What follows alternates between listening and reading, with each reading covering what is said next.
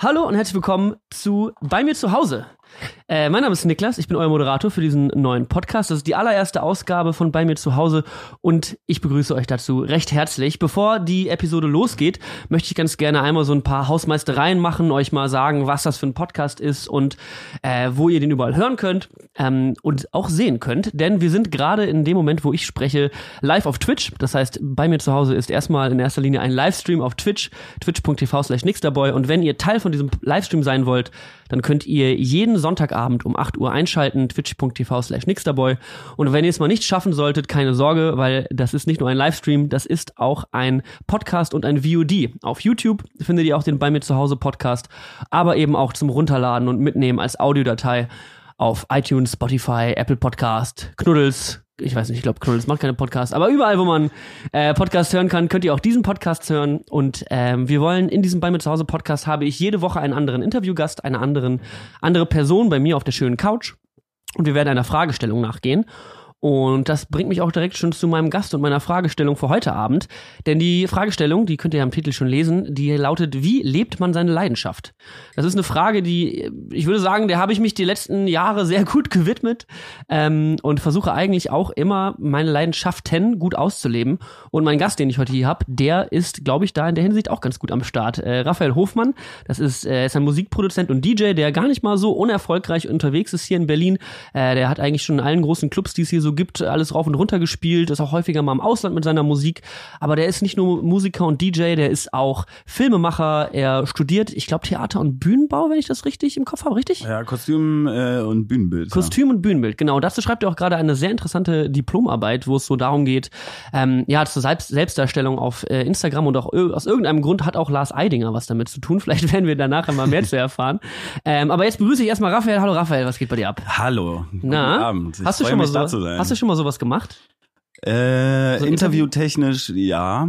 Ähm, mit Gesicht ist nochmal was anderes. Mit Gesicht ist nochmal was anderes. Was im Radio ja. oder sowas, ne? Genau. Äh, ja. Bei Alex Berlin vor ein paar Monaten. Ja. Ähm, ja, mir gefällt sehr. Ja. Allerdings muss ich mich daran gewöhnen, dass ich nicht mein Gesicht verziehen darf. Ja, ja, ja. Okay, okay, okay, ganz entspannt. Also, ähm, wir beide kennen uns, weil du mal auf einer Party aufgelegt hast, die ich veranstaltet habe. Und du legst auch bald wieder auf einer Party auf, die ich mitveranstalte, am 21.02. Ja. Äh, um das direkt mal zu pluggen. Und ähm, ja, wir haben uns über die Musik kennengelernt, über elektronische Musik. Und ich würde sagen, da das Thema heute Leidenschaft und wie lebt man seine Leidenschaft ist, äh, würde ich auch direkt sagen, steigen wir mal damit äh, ein. Und ich würde dich fragen, wie bist du dazu gekommen, die Musik so zu leben, wie du sie jetzt lebst?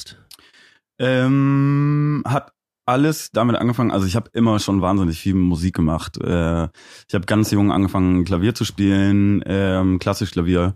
Und habe das, glaube ich, vier, fünf Jahre gemacht. Da war ich wahrscheinlich so sechs, sieben. Okay, krass. Und dann kommt, glaube ich, so die Phase, in der man, in der klassisches Klavier nicht mehr so, so das Ding ist, was man gerne macht, mhm. weil man dann die ersten Punkbands sieht und die Gitarrenhelden und man sich so denkt, so, ey, Klavier steht da irgendwie nicht so im Fokus. Ja. Und ähm, dann habe ich das irgendwann sausen lassen und habe dann angefangen, irgendwie mir über YouTube-Tutorials äh, Gitarre spielen beizubringen. Und ich weiß bis heute nicht so ganz, ob es erfolgreich war, aber wir haben irgendwann eine, äh, ja, so eine Punkband gegründet, ähm, in der ich dann gesungen habe und äh, Gitarre gespielt habe.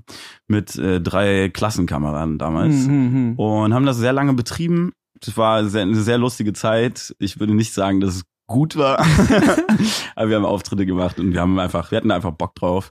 Und das ging dann irgendwie immer weiter und ich habe dann per Zufall, ich habe, glaube ich, mit äh, 20 oder so, habe ich ein Laptop von meiner Oma geschenkt bekommen. Äh, damals ein MacBook, das war so ein elend riesengroßes Geschenk, äh, wo ich mir auch dachte, so, oh, ich konnte es nicht fassen, dass ich es verdient habe, weil es ja so Wahnsinn war. Und ähm, lustigerweise war damals, glaube ich, GarageBand und die erste Version von Logic äh, oh, vorinstalliert auf MacBooks. Mhm. Das sind äh, Musikproduktionssoftwares, um das mal aufzugreifen für Leute, die das nicht kennen. Damit kann man Musik machen. Generell. Genau, auf jeden Fall. Also ähm, GarageBand ist, glaube ich, so der Vorreiter für Logic gewesen und GarageBand ist ein bisschen einfacher aufgebaut, greift mehr auf so Loop-basierte Musik zurück. Das heißt, man hat ganz viel schon eingespielten Kram mhm. und kann den dann äh, vervielfältigen, aber auch äh, selbst ähm, irgendwie Einstellungen treffen. Und das hat mich dann irgendwie so gebockt, dass ich ähm, mit, ich glaube, ja, 14, 15 so die ersten Tracks fertig gemacht habe mhm. und dann aber auch irgendwann gemerkt habe, okay, ich will gerne mehr machen. Also ich würde gerne mehr bestimmen und ja, tiefer da eintauchen mhm. und habe mir dann, glaube ich, mit 16, 17 oder so den, den Logic gekauft und dann wirklich versucht, Sachen zu produzieren. Okay, ja. okay, krass. Also dadurch bist du so in die Produktion reingekommen. Genau. Und du hast gesagt, also ich finde es wichtig, die Story, die du erzählt hast, weil meine, meine, meine äh, Schaffensgeschichte sehr, sehr ähnlich verlaufen laufen. Ja. Äh, ich habe äh, so mit sechs, sieben habe ich äh, erstmal Gitarre gelernt, so irgendwie beim, beim unserem Nachbar, der war Gitarrenlehrer. Und die Gitarre habe ich dann aber so mit acht, neun, zehn irgendwann äh, dann beiseite gelegt und gesagt, ich habe keinen Bock ja. mehr. Und ich weiß auch aus der Zeit eigentlich fast gar nichts mehr. Also erinnerst du dich noch an Notenlesen von damals und das, was so die Grundlagen auf dem Klavier kennt? Weißt du das noch? Ja, auf jeden Fall. Ähm, ich glaube, dass ich am Klavier selber irgendwie auch ein bisschen mehr so Freestyle bin. Also so die, die auf jeden Fall die ganze Theorie und Basissachen und sowas ist irgendwo alles verloren gegangen. Mhm. Also wenn mir jetzt jemand ein Notenblatt vorlegt, ähm, ich kann vielleicht noch nach fünf Minuten sagen, was die ersten drei Akkorde sind, äh, aber funktioniert auch nicht mehr so richtig. Das ja. geht, glaube ich, abhanden. Aber das ist auch, ich glaube, man, es gibt irgendwie auch unterschiedliche m, an Herangehensweisen irgendwie an Musik. Ich ja. glaube, dass es die Leute gibt, die halt wirklich akribisch jedes Mal ähm, sich hinsetzen und wirklich das so top-notch auswendig lernen und Gas geben. Und es gibt halt die, die irgendwie ganz viel versuchen, ohne das Blatt irgendwie so Freestyle-Jam-mäßig mhm. was zu machen.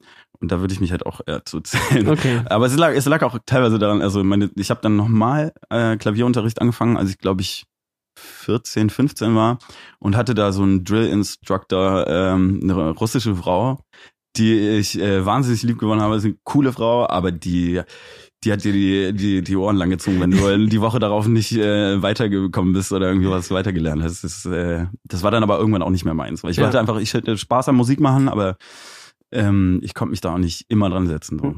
Für mich war es, glaube ich, super wichtig. Also ich habe dann irgendwann auch so mit 12, 13 irgendwie äh, Gitarrentabs im Internet gefunden. Ja. Das ist also, wenn ihr keine Ahnung von Musik habt, mit Gitarrentabs kann jeder Green Day spielen. So, das ist überhaupt kein Problem, äh, weil es dir einfach nur die Nummern anzeigt, auf welchem Bund du drücken musst und dann geht's los. Und und mit dem Knowledge und drei Akkorden in der Tasche habe ich auch eine Punkband gegründet, in der ich Gitarre spielen gesungen habe. Deswegen finde ich es so lustig, dass wir ja. äh, in der Hinsicht so viel äh, so viel Erfahrung aus der Jugend teilen. Ähm, und für mich muss ich immer sagen, war es immer so, dass ich vom, von zu Hause eigentlich immer mitbekommen habe, äh, schön und gut, dass du äh, mit den Bands Spaß hast und schön und gut, dass du auch im Theater Spaß hast. Ich habe auch im Theater gespielt, aber irgendwie wusste ich immer in meinem Kopf, dass ich was Richtiges lernen muss, mhm. sozusagen. Also habe ich dann bei meiner Auswahl zum Studium, so mit 18, 19, 20, dann irgendwie was gesucht, was, das war Wirtschaftsinformatik bei mir als erstes. Okay, krass. Das fand ich schrecklich. Also schre schrecklich. Ja. So, ich wusste nach einer Woche, dass ich hier nicht reinpasse. Ähm, aber ich kam, es kam mir nie in den Kopf, dass irgendwann mal meine Leidenschaften äh, dazu führen könnten, dass ich sie beruflich ausübe. Wie war das bei dir? War für dich immer schon die Leidenschaft und das Hobby und die Liebe zur Musik oder was auch immer es war, war das für dich schon klar, dass du damit oder dass du damit vielleicht auch mal später Geld mit verdienst? Ja, also ja, klar ist auch immer so eine Sache. Ich glaube, wenn der, also erstmal ganz große Kritik an unser Schulwesen, ähm, wenn man da irgendwie mit 19 oder 18, was es heute ist, irgendwie sein Abi macht und dann irgendwie so in die große Welt rausgeschmissen wird, denke ich mir teilweise, ich war so, also ich war noch so kindisch im Kopf und noch so jung, dass ich, also ich glaube, man hätte, ich hätte mich damals gar nicht so richtig entscheiden können. Ähm, bei mir war aber immer klar, ich habe super viel gezeichnet. Ähm, ich habe waren also war zu Hause so gesehen immer entweder kreativ am Malen, Zeichnen oder ich habe halt Musik gemacht. Und ähm, ja, ich glaube, das hat auch, also mir war schon klar, in welche Richtung es so gehen würde oder was ich irgendwie gerne weitermachen möchte. Ich war, früher wollte ich mal Modedesigner werden und habe mhm. dann angefangen, äh, Klamotten zu zeichnen und so ähm, und Figurinen und ähm, äh, ja, also irgendwo war das tief verankert und ich hatte immer das Bedürfnis daran. Und ich glaube, es wäre auch ganz, ganz schlimm gewesen, wenn ich so gesehen nicht versucht hätte, irgendwie dem nachzugehen. Weil ich mhm. glaube, wenn man so die Veranlagung hat, ähm, dann diese sich, ich sag mal, der, der, der Sicherheit zu wiegen, die manchmal so äh, von Eltern vorgegeben werden, mhm. dann ist es irgendwie, ich glaube nicht, dass man dann richtig glücklich werden kann. Mhm. Haben dich deine Eltern irgendwie beeinflusst in deiner Art und Weise, wie du jetzt deine Leidenschaften auslebst? Ich glaube, meine Mama schon, aber mein, also mein Papa ist Arzt und doch auch irgendwie musikalischer und kreativer Mensch, aber anders. Meine Mama ist äh, Professorin für Produkt- und Grafikdesign mhm. und ähm, meine Oma ist ähm, so gesehen hat Modedesign studiert und ist Galeristin. Mein Onkel ist Architekt und ich glaube, das Künstlerische liegt bei einer, in dem, was mir von meiner Mom und der Familie mitgegeben wurde, auf jeden Fall drin. Mhm. Ähm, du musst mal die Frage wiederholen. Also inwiefern dich deine Eltern beeinflusst haben? Du hast so, eine ja, Story genau. erzählt zum Beispiel, dass du auch von deiner Mutter Schallplatten geschenkt bekommen hast. War das nicht der Fall? Ja, ja, voll. Also mit 14 ähm, hab, gibt's so, äh, gab's so das erste, den ersten Kontakt mit so DJ-Szene und so und auch ähm, ja so die ersten Bilder von DJs gesehen, die auflegen und fand es super interessant und meine Mama hatte super viele Platten zu Hause und ich habe mich halt auch immer gefragt, weil das so die Platten sind, die sie glaube ich gehört hat, als sie so in meinem Alter jetzt war, so ich glaube Mitte 20 bis bis ein bisschen älter und das hat mich immer gejuckt, die zu hören und ähm, sie hat mir dann gesagt, ey, wenn du die hören möchtest, musst du halt Plattenspieler kaufen. Hm. Und da ja auch ein DJ nicht von einem Plattenspieler leben kann, habe ich damals dann entschlossen, okay, müssen halt zwei her. und habe dann, ich glaube, ein Jahr oder anderthalb irgendwie darauf gespart und mir dann so mit ja 14, 15 irgendwie zwei Plattenspieler gekauft und habe dann tatsächlich auch mit meiner Mom irgendwie hinter diesen zwei Plattenspielern und dem Mischpult gehangen und irgendwie ihre Platten gehört.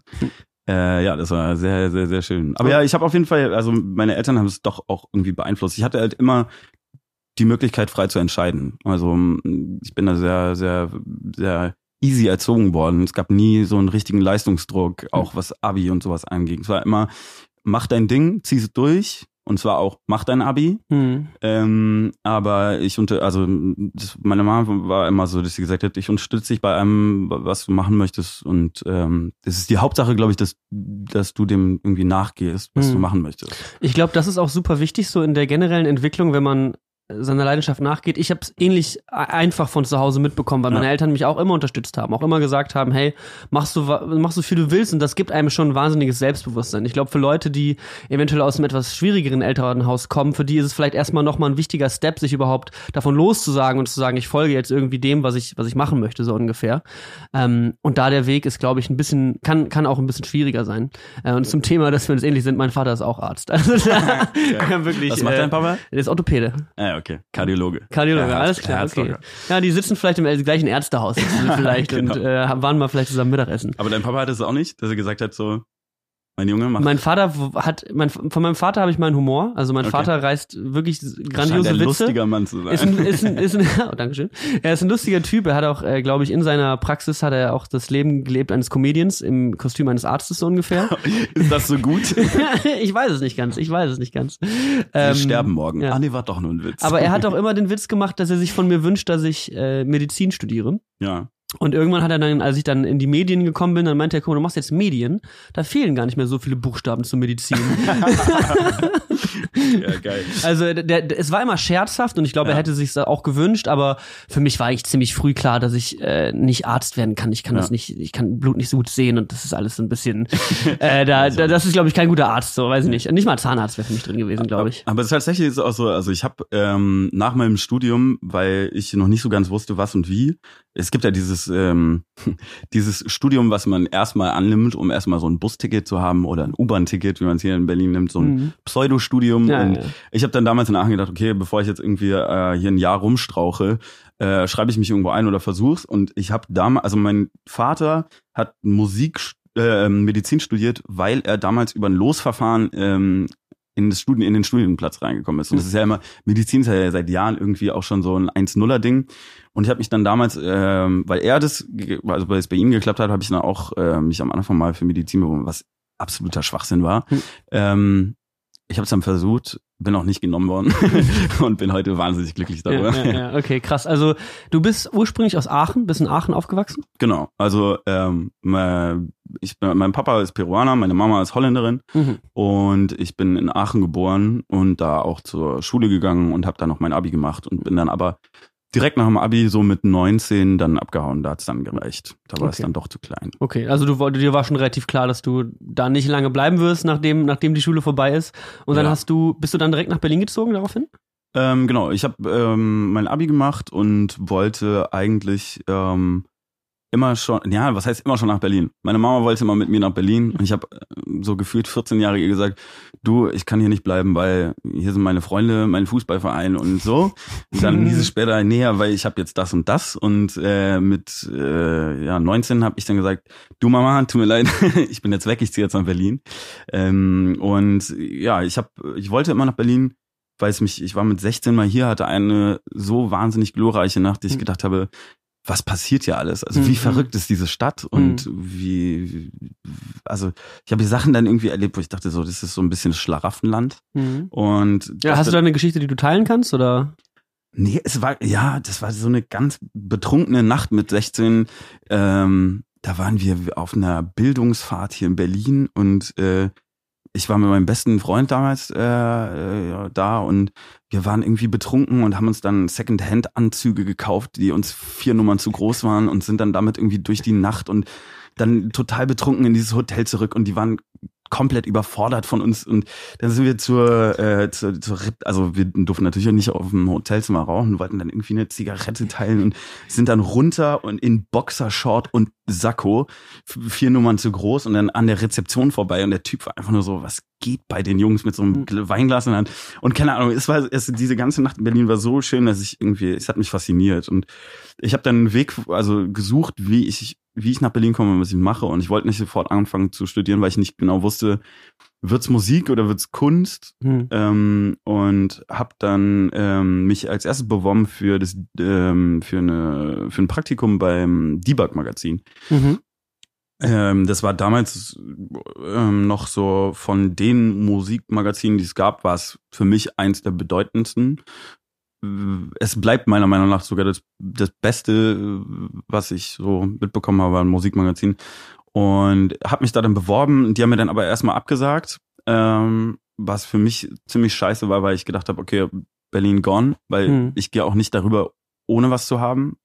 Wo ich jetzt heute auch echt glücklich bin, dass es nicht so ist, weil ich von den Leuten, die so gesehen erstmal hier hinziehen und dann planen, weiß, dass es ganz schwierig ist, wenn du feiern gehen kannst und wenn du Nachtleben haben kannst, dann irgendwie nochmal so die Kurve zu kriegen. Mhm. Ähm, ja, aber ich habe dann äh, eine Woche später nach der Absage haben sie sich dann wieder gemeldet und meinen so, du, ist abgesprungen, wie wär's? Und dann hatte ich vier Tage Zeit nach Berlin zu ziehen. Ähm, Ah, krass. Ja, und bin dann, haben wir bei mir zu Hause einen Sprinter vollgeladen mit ein paar Freunden und bin dann einfach so wirklich in einer Hackmack-Aktion nach Berlin gezogen, kannte die Wohnung nicht, äh, stand dann vor der Tür, hab von der Vermieterin die Schlüssel in die Hand gedrückt bekommen und so, willkommen in Berlin. Und so, ich, wenn ich jetzt diese Tür aufmache, was wird dahinter sein? Hatte mega großes Glück und alles super gelaufen. Ja. ja, das war so der Weg nach Berlin zu kommen. Krass, also eine relativ, äh, relativ interessante Geschichte. Auch vor allem, weil du bei einem, du bist bei einem Magazin angefangen, was so ungefähr in die Richtung geht von dem, äh, was dich sowieso, sowieso schon interessiert hat. Ja.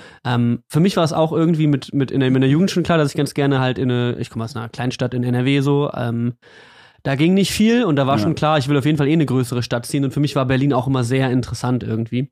Ähm, und genau, ich habe dann irgendein Studium angenommen, ähm, das aber relativ schnell abgebrochen Mhm. und bin dann äh, über ein Praktikum äh, in Hamburg zu Game One gekommen, zu bei den Rocket Beans. Das ist so ein, das war damals so ein großes Fernsehformat auf Comedy Central. Ja. Und eigentlich habe ich das Praktikum auch nur angenommen, weil ich dachte mir, ich habe jetzt ein halbes Jahr nichts zu tun. Ich mache jetzt irgendwas, worauf ich Bock habe. Ja. Habe dieses Praktikum bekommen, habe mir damit so viele Wünsche und Träume erfüllt, die ich als Jugendlicher hatte. Also wirklich so, wenn ich mir das beste Praktikum aussuchen könnte, was es gibt, was würde ich machen? So, ich glaube, das war irgendwie ein wichtiger Move.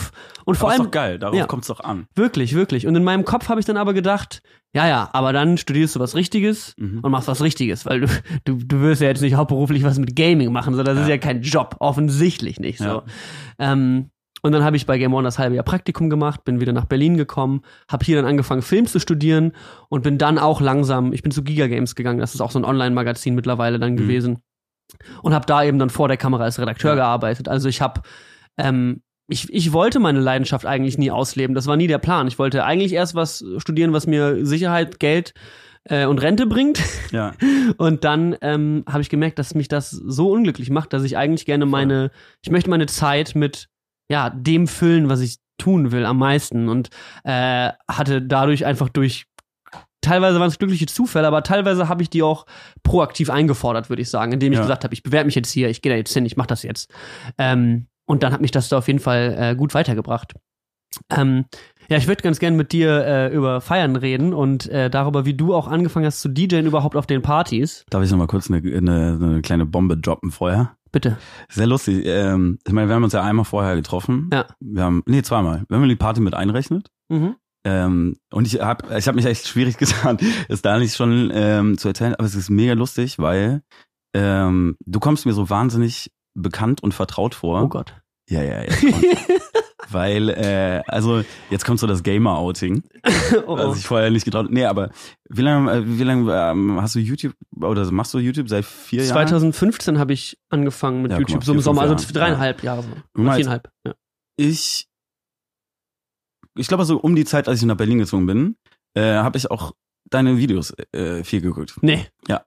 Und ich, also jetzt, ja, ja, genau. Und das, ich, als wir, als wir uns getroffen haben, weißt du auch so, ich habe gedacht, packe ich das da jetzt da schon aus? Weil es ist irgendwie weird, weil ich auch so ein vertrautes Gefühl bei dir habe, weil natürlich, das ist so eine Nähe, weil man ja einen Einblick irgendwie in, in ein, ein, eine Persönlichkeit und eine Person bekommt und ähm, dann sich mit der verbunden fühlt und dann Hm. steht man plötzlich vor der Person Hm. und äh, denkt sich so, ja krass, ey, da ist er. Und dann ist es aber so, ja, ich bin Raphael. also, und ich habe halt gedacht, okay, droppe ich es vorher oder warte ich auf den Moment jetzt? Ja. Ja, aber das ist krass. Also ich habe früher ganz viel so Gaming-Kanäle von Maxim bis ähm, Henno bis, keine Ahnung, wen, Ja. alles ähm, Nennt sie durchgesuchtet. sogar Henno, du bist richtig drin Ja.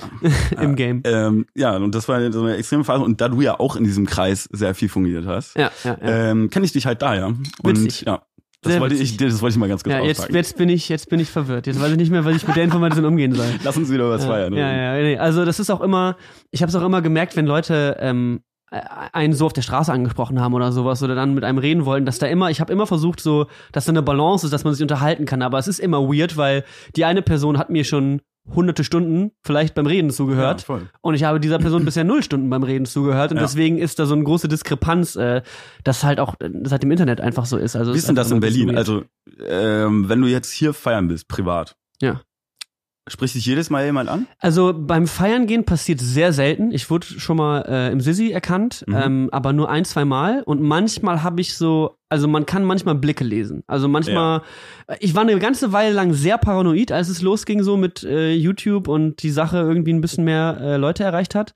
Weil da war ich dann irgendwann schon paranoid in der Stadt, aber man sieht die Blicke so, wenn Leute in der S-Bahn sind oder im Club. Aber im Club passiert es selten, weil ich glaube, dass ähm, meine Zuschauer wahrscheinlich weniger in äh, Clubs unterwegs sind, weil es sind ja auch meistens dann jüngere Leute gewesen. Also ich glaube, als ich so mit 19, 20 angefangen habe, waren meine Zuschauer wahrscheinlich so 15, 16. Ja. Und ich denke mal, die sind dann irgendwann auch so ein bisschen mit mir aufgewachsen, sage ich mal. Ja, und klar, voll. ähm, dann habe ich sie auch mal in Berliner Clubs getroffen. Ähm, aber das ist ganz cool, weil das bringt mich zu meinem nächsten Punkt, weil für mich war Feiern immer was, was ich schrecklich fand. Ich fand in Clubs gehen fürchterlich. Also wirklich, ich, ich weiß noch, wie wir mit 15, 16, es gab einen Club bei uns in der Stadt, Mhm. der, Wie der hieß hieß der? Das K. Geil. Einfach nur K. Okay. Ähm, und im K, da gab's, äh, da ist halt ein großer Clubraum und äh, dann läuft da halt ähm, ja, David Guetta rauf und runter, Mhm. äh, viel zu laut und es war meistens immer für mich eine Qual. Es gab Ja. einmal so eine, ich erinnere mich an eine so eine Kids Kids Nacht, da durften wir neben dem K war das Kino, dann waren wir im im Kino mit so 15, 16-jährigen Kids und dann durften wir ins K irgendwie, weißt du, und das war voll viele fanden das toll und ich war nach einer halben Stunde war ich so ja, ich hasse Clubs ich geh jetzt. so, es war einfach, man konnte, man konnte sich nicht unterhalten, die Musik hat mir nicht gefallen und so bin ich eigentlich auch raus. Äh, äh, so habe ich lange, lange Jahre meines Lebens eigentlich gesagt, feiern ist doof. Ja. Und als ich nach Berlin gezogen bin, Berlin natürlich bekannt weltweit für die Techno- und Clubkultur, die es hier gibt, ich konnte damit nichts anfangen. Ich wollte damit auch irgendwie nichts anfangen so und äh, hatte sehr, sehr gute Freunde. Der eine, der hier auch äh, neben uns gerade bei mir auf dem Bett sitzt und heute ein bisschen Social Media macht, äh, Malte, der hat immer gesagt, du musst dich mal darauf einlassen, komm mal mit, das ist auch ganz nice. Und irgendwann, ich glaube, für mich war es äh, das Fusion Festival 2016 dass ich das erste Mal diese Musik richtig genießen konnte und eine richtig gute Zeit hatte und dann auch irgendwie, weil vorher war ich, ich war immer beim Vortrinken dabei bei den Freunden und wenn die dann in den Club gefahren sind, bin ich nach Hause und habe gesagt, äh, ich gehe jetzt Videospiele spielen. Viel Spaß. So, ich habe mich einfach als den introverten, äh, introvertierten oder nicht unbedingt introvertiert, aber eher so der Loner Guy. So, weißt du, so Ja. ich kann mit euch ein zwei Stunden chillen, aber dann will ich nach Hause und mein eigenes Ding machen. Ja. Und dass ich aber jetzt irgendwie in den letzten Jahren diese Entwicklung zum Feiern gehen hingemacht hat, hat mir wahnsinnig dabei geholfen, so meine Persönlichkeit zu entwickeln und auch eine andere Art von Selbstbewusstsein aufzubauen, weil im Internet vor der Kamera funktioniert ich super, aber in Ja. sozialen Situationen war es für mich manchmal irgendwie schwierig. Ähm, deswegen würde ich einfach gerne von dir wissen, wie waren so deine ersten Feiererfahrungen und wie bist du dazu gekommen, in dieser äh, Szene mittlerweile ja zu Hause zu sein eigentlich? Ähm, also ich habe äh, Auflegen halt schon viel, ja, gefühlt viel zu früh irgendwie angefangen. Ich habe äh, mit, mit, vier. Ja, genau. Ähm, nee, ich bin ähm, mit fünf, zehn oder nee, se, nee, ja, nee, 16. 16, ich glaube so kurz vor 17. Lebensjahr, ähm, war ich dann doch sehr, da, das war so, da hatte ich dann zwei Jahre die Plattenspieler. Ähm, in der Musikwelt ist es, glaube ich, so, wenn man schnell an ein Produkt kommt, ganz am Anfang, da hat man auch ganz schnell das Gefühl, das ist wahnsinnig gut. Und ich fand dann halt meine Auflegen auch schon richtig, richtig gut und habe dann gedacht so, ey, ich bin gefertigt in meinem Stil und meinem Sound und ich kann jetzt auflegen, ab in den Club. Ja. Und äh, das habe ich halt so gesehen auch gemacht. Also ich habe dann, es gab einen sehr, sehr kleinen, schnuckeligen äh, Club von einem sehr, sehr freakigen, äh, sehr korrekten äh, Typen, ähm, vom Udo und der hat äh, das Europa gehabt. So ein kleiner Kellerschuppen, oben ist eine, eine Bar, wo irgendwie äh, Fernseherlampen sind und so eine Friseurhaube als Lampe. Und hier in Berlin normal, in Aachen war das so ein neuer Planet. und äh, ich bin dann, hab ihm eine Mail geschickt und meinte einfach, ähm, du, ich bin Raphael, ähm, ich leg den und den Kram auf und ähm, ja, hättet ihr Bock, dass ich mal bei euch auflege? Und Wie alt warst du da? Ja, ich glaube so 16, Übergang zu 17. Wärst du überhaupt in den Club reingekommen? Nein, definitiv nicht. Also nach geltendem Recht äh, wäre ich da niemals reingekommen. Und der hat, also Udo hat tatsächlich dann damals zurückgeschrieben, das ist auch, ich glaube. Bester Mann. Ja, wenn du, wenn du irgendeinen Plan hast oder eine bescheuerte Idee, ist das wahrscheinlich der erste Mensch, der sofort sagt so, let's go. Ja. Und ich investiere. Genau. Dann meinte er dann einfach so, ja, Freitag ist hier eine Party und ähm, hast du nicht Bock aufzulegen? Und ich bin dann da an dem Freitag, ich habe dann ganz lange mit meiner Mama darüber gesprochen, weil sie, sie wusste auch von dem Plan ähm, und hat dann, ja, hab dann mit ihr darüber gesprochen und ähm, ja, meine, meine Mom ist, hat mich sehr unterstützt, weil sie cool, meinte, sehr cool, sehr ja, cool. Auf jeden Fall. Also es ist extrem, was ich meiner Mom zu verdanken habe und was ich von, also von ihr auch für einen Support bekomme. Und meine Mom hat dann damals gesagt, so, du weißt du was, du bist zwar ein junger Kerl, aber wenn du mit einer älteren Frau da ankommst, dann denkt der niemals, dass du so jung bist, dass du halt, also weißt du, wir können, ich kann mich als Freundin ausgeben und dann hat er auf gar keinen Fall das Gefühl, dass du unter 18 bist. So. Deine naja, Mom okay. hat sich als eine Freundin von dir ausgegeben. Ja, genau. und ähm, ja, dann sind meine Mom und cool. ich äh, mit dem Auto irgendwie da hingefahren und ähm, haben mal Hallo gesagt und vorgestellt. Und meine Mom ist dann äh, die erste Stunde geblieben, während ich da irgendwie gespielt habe. Und dann haben wir ein Bierchen angestoßen und ähm, nach einer Stunde meinte sie dann so, jetzt ist safe, ich bin jetzt weg. Und dann habe ich damit. Wie süß. Ja, voll. Bis 5 Uhr morgens äh, mit, äh, damals war DJ der Mike, äh, auch aus Aachen, schon ein etwas älterer Herr. Ähm, aber das, das Was war, war das für Musik, die du dann aufgelegt hast? Oh, das war ein Verschnitt zwischen House und Elektro-Swing. Okay. Also so okay. äh, 20er Jahre gesampelter, ja, ich würde mal sagen, so Hausstruktur, Sound. Ähm, aber äh, das sind sehr, ich, das war auch der erste Absturz und zu viel Alkohol und so. Mhm. mhm. Ähm, aber war auf jeden Fall ein glorreicher Anfang und hat extrem Spaß gemacht. Und da war ich dann, das war schon so, da war ich addicted. Da habe ich gemerkt, so, wow, man kann sich da von vorne hinstellen und so gesehen eine Sammlung an Liedern mitbringen und die präsentieren und die Leute stehen da und können halt wirklich ergriffen werden. Und das war, glaube ich, in Aachen noch nicht so so so extrem, wie das dann teilweise, wie es heute manchmal ist. Mhm. Irgendwie in, ähm, weil, aber das liegt auch daran, Aachen hat, glaube ich, auch ein ganz anderes Soundempfinden als als Berlin. So Berlin ist schon musiktechnisch extrem dankbar, weil viele Leute einfach für, für sie Musik einfach wirklich ein fester Bestandteil des Lebens ist. Mhm. Und ähm, aber das hat mich in Aachen schon so fasziniert, dass du mit, was weiß ich, zwei, drei Stunden auflegen Leute so viel Glück empfinden können und so viele Emotionen zeigen können, dass ich gedacht habe, so, das, das muss ich weitermachen. Mhm, mhm. ja, und das mache ich ja jetzt auch schon okay, fast elf Jahre. Also du hast, Jahre. du hast es jetzt sehr früh, also du hast, du hast es früh angefangen, eben mhm. auch schon im Alter äh, gedjed, in dem man noch nicht mal in den Club rein kann. Das finde ich schon mal sehr, sehr lustig. ähm, und für mich war äh, auf der Bühne stehen was wahnsinnig wichtig ist. Ich habe da ja. auch ähm, zum Glück eine sehr unterstützende Mutter, die irgendwann mal, als ich zehn oder elf war, hat sie mir gesagt, Niklas, immer wenn du dir weh tust, dann spielst du den sterbenden Schwan. so, du übertreibst maßlos. So, du ja. bist ein, also so, und, und dann hat sie in der Zeitung äh, eine Anzeige für ein Theatercasting in Düsseldorf gesehen, in dem jungen Schauspielhaus äh, Düsseldorf. Und dann bin ich da mit zehn, hat meine Mutter gesagt, so geh doch mal zu dem Theater, vielleicht gefällt dir das.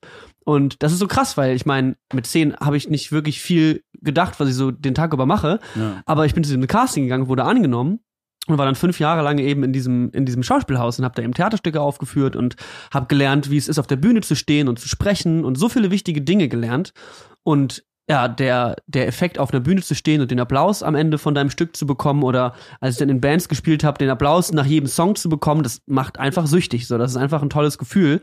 Ähm, und ich kann mir vorstellen, dass das vielleicht auch was beim DJen, wie du es gerade beschrieben hast, Ja. äh, was ist, wo du sagst, das Performen macht dir Spaß. Hast du nicht auch gesagt, dass du auch Theater mal gespielt hast? Ja, das, der, das ist so krass. Irgendwie es gibt viele Sachen, äh, wo wir tatsächlich immer wieder Wir sind so die gleiche Person Ja, eigentlich. ja. Welche, wirklich. welcher Jahrgang bist du? Äh, 94er. 94er Jahrgang. Ah. Wann hast du Geburtstag? Oh, jetzt wird's eklig. Wenn es jetzt auch noch so äh, Ja. März.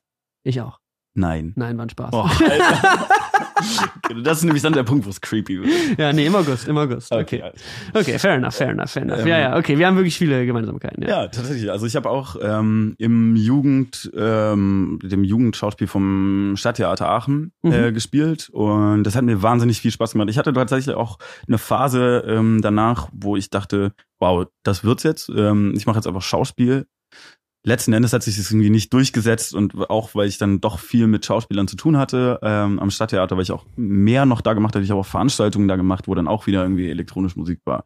Und ähm, irgendwie hat mir das dann nicht mehr so ganz zugesagt, weil es doch dann wieder weit entfernt ist von Musik und Kunst. Mhm. Ähm, aber äh, geht's ja auch so, dass äh, ich habe zum Beispiel ne, im Theater während des, also vor allem gar nicht so während dem Spielen selbst, sondern in so zum Beispiel Aufwärmübungen oder in so Bewusstseinsübungen wahnsinnig viel über mich und meinen Körper gelernt Mhm. habe. Also was heißt zum Beispiel einfach den Menschen an sich in seiner zum Beispiel Körperhaltung ähm, zu betrachten und dann zu sehen, ist er zum Beispiel präsent. Hm. Und da habe ich wirklich auch schon früh irgendwie Sachen gelernt, wo ich dachte, wow, ähm, man kann Sachen auf so viele verschiedene Arten sagen und ein Körper ist schon so viel Teil davon, ähm, dass ich gemerkt habe, das, ja, das ist auch, ich habe da wahnsinnig viel mitgenommen. Hm. Wie ist es bei dir? Ja, ist safe, safe das Gleiche. Auch vor allem in so äh, ja, mundane Activities, sag ich mal. Alleine irgendwie so Mhm. Sprechübungen oder sowas.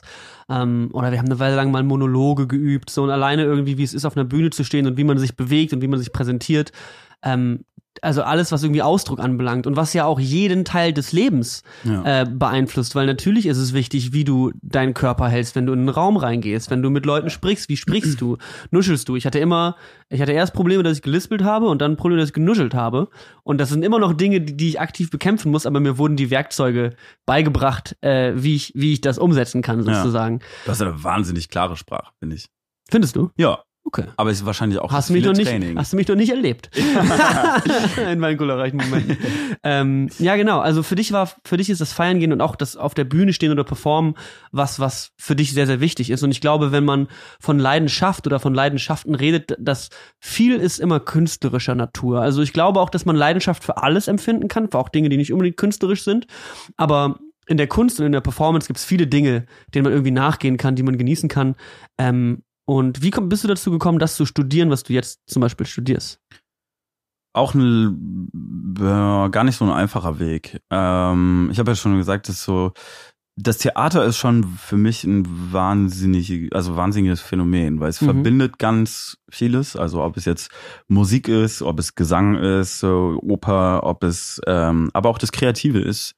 Und also die, es war so nicht irgendwie die Schnittstelle, weil ich gedacht habe, da kommt so viel Kreatives zusammen, dass es so viele Bereiche gibt, die mich, und auch da wieder so viele Bereiche gibt, die mich faszinieren und dass man halt ähm, ja an, an irgendwie in einer Produktion sitzt und sich doch auch immer alles verändert von Stück zu Stück. Ähm, und ich habe das ja auch das dann durch den Schauspiel irgendwie mitbekommen. Ähm, aber Schauspiel war zu wenig und dann gab es irgendwann so, ja, was ist denn mit Bühnenbild? Und äh, meine Mama auch ganz sehr the- theaterbegeistert, ähm, hat dann viele Gespräche mit mir darüber geführt, aber gar nicht so dieses ähm, mach das und mach das, sondern einfach ist es nicht was für dich. Hm. Und nach einer gewissen Zeit habe ich irgendwann gedacht, so, boah, das ist schon interessant und ich finde es auch schön. Ich mag sehr gerne mit anderen Menschen zusammen zu arbeiten Und das findet im Theater einfach wahnsinnig nah statt. Also du sitzt halt in der Produktion mit dem Regisseur, mit dem Bühnenbildner, mit dem Kostümbildner, mit den Schauspielern. So gesehen doch irgendwie auch immer ein bisschen am selben Tisch und redest halt über Konflikte, mhm. über das, was dargestellt werden soll. Und ähm, ja, es gab dann das erste Mal so den Gedanken, okay, Bühnenbild wäre eigentlich was Cooles. Und dann habe ich mich an der UDK damals beworben für Bühnenbild, weil bei der UDK ist es so, dass Kostümbild und Bühnenbild getrennt sind. Und ähm, bin dann eingeladen worden, ähm, um die Prüfung zu machen und habe die wie ich fand, es war bestimmt ganz okay, aber irgendwie hatte ich in dieser Prüfung schon ein ganz merkwürdiges Gefühl. Ich fand die Aufnahmeprüfung einfach weird. Ich glaube, da muss ich ganz sagen, ich glaube, jede Aufnahmeprüfung an jeder Kunstuni ähm, ist merkwürdig, ähm, weil man so wahnsinnig unter Druck steht und dann neben sich auch noch die Leute sieht, die was zu dem gleichen Thema machen und mhm. dann denkst du, oh krass, der ist schon da und da und der macht das und das, das ist viel besser als meine Idee. ähm, und genau, dann bin ich zu dieser Aufnahmeprüfung und da waren 25 Leute und sie haben damals drei genommen und haben mir die Option gegeben, dass ich ein ja, so gesehen, also UDK hat genauso auch wie die Weißensee leider manchmal ähm, den Hang dazu, eher ältere Studenten zu nehmen. Mhm. Was sie da, darauf also begründen, dass sie sagen, ähm, die Leute sind ein bisschen erfahrener und gerne auch Leute im Kunstbereich, die vorher schon mal eine Ausbildung gemacht haben. Schreiner, Tischler, ich weiß nicht was. Mhm. Und ähm, sie meinten dann, ja, du bist uns noch ein bisschen jung, aber wie wär's denn, wenn du hier über ein Jahr schon mal so ein bisschen hier und da reinguckst? Und dann unterhalten wir uns nach dem Jahr, ob du dann noch Bock drauf hast und dann let's go. Und dann habe ich irgendwie mit dem einen Professor da Kontakt gehabt ähm, und das hat mir aber irgendwie gar nicht zugesagt. Ich habe mich da nicht wohl gefühlt.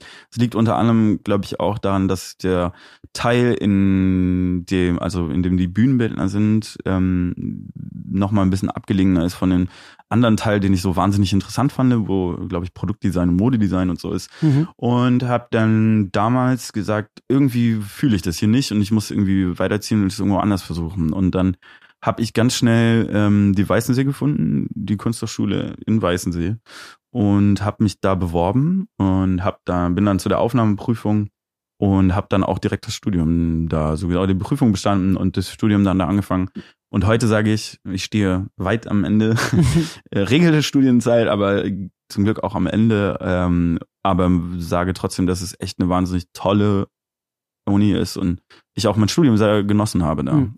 Auch wenn es hart war und weil es teilweise doch auch irgendwie an die Grenzen gebracht hat, aber es ähm, hat mich glücklich gemacht. Hm, genau, und also du bist jetzt ähm, das Studium hatte ich quasi die letzten Jahre eigentlich als Hauptbeschäftigung irgendwie vorangetrieben. Das ist nämlich der Punkt, wo du und ich uns unterscheiden.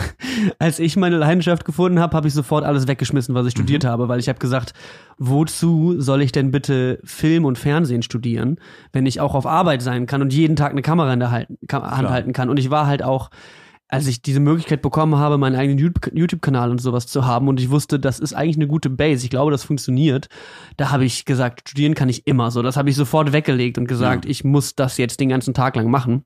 Aber hast du es bereut? Nee.